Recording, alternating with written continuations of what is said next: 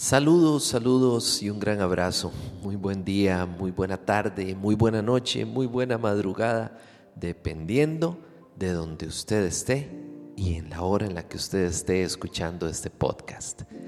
Le saluda Cristian Cibaja, soy coach en inteligencia emocional y también soy doctor en educación con énfasis en mediación pedagógica. Hemos estado compartiendo los últimos dos podcasts con la definición de inteligencia emocional. Es importante recordar que la inteligencia emocional, como lo hemos mencionado, es un conjunto de habilidades emocionales y sociales que nos ayuda a poder encontrar el camino de nuestra felicidad. Y bueno, también mencionamos lo que no es la inteligencia emocional que obviamente pues no tiene nada que ver con el coeficiente intelectual. Es que, Cristian, a mí me cuesta un poco. No, no tiene nada que ver con eso. No tiene nada que ver si usted es apto para algo. Eh, no es que yo no soy muy apto para cocinar, para cantar, para... No, no tiene nada que ver con eso.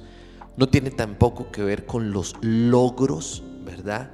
Académicos, eh, el dominio de algo. No, no tiene nada que ver con eso tampoco con intereses vocacionales, como me estoy preparando para el mundo, ¿verdad?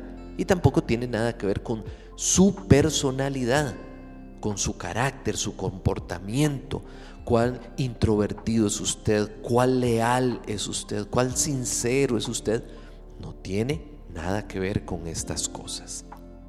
Una vez que nosotros hemos distinguido qué es y qué no es la inteligencia emocional, pues yo quisiera compartir con ustedes eh, por qué es importante adentrarnos en este mundo de la inteligencia emocional.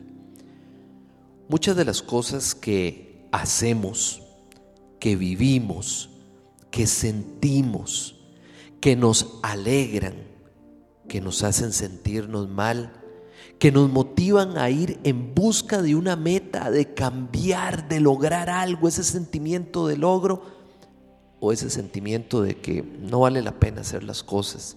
¿Para qué? Todo eso tiene que ver con sus emociones.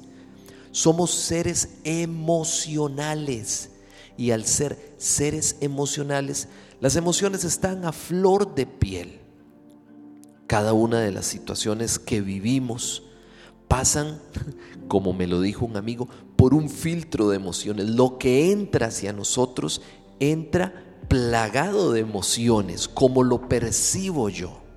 Todo lo que me digan, una buena noticia, una mala noticia, una situación, todo entra a mi ser, a mi mente, a mi corazón y pasa por un filtro de emociones. Si es algo muy alegre, pues nuestro corazón palpita y se emociona. Si es una noticia fuerte, pues nos llenamos de sudor y de escalofríos y sentimos algo en el estómago que no sabemos ni cómo controlar. Todo lo que entra, todo lo que viene de afuera, pasa por un filtro de emociones que nos hace tomar decisiones de cómo nosotros reaccionamos ante esas situaciones. Pero no solo lo que viene de afuera, sino lo que sale de nosotros.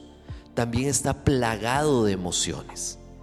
No es lo mismo decir, ay, te quiero mucho, que decir, ay, te quiero mucho. Las personas van a descubrir, van a percibir, van a recibir esas frases de forma muy diferentes. Hay personas que dicen que si les tapan su rostro, pues se quedan mudas, porque a veces es con su rostro, con sus gestos, con sus caras, que nos dan a entender mucho más de lo que sus palabras dicen. Qué interesante.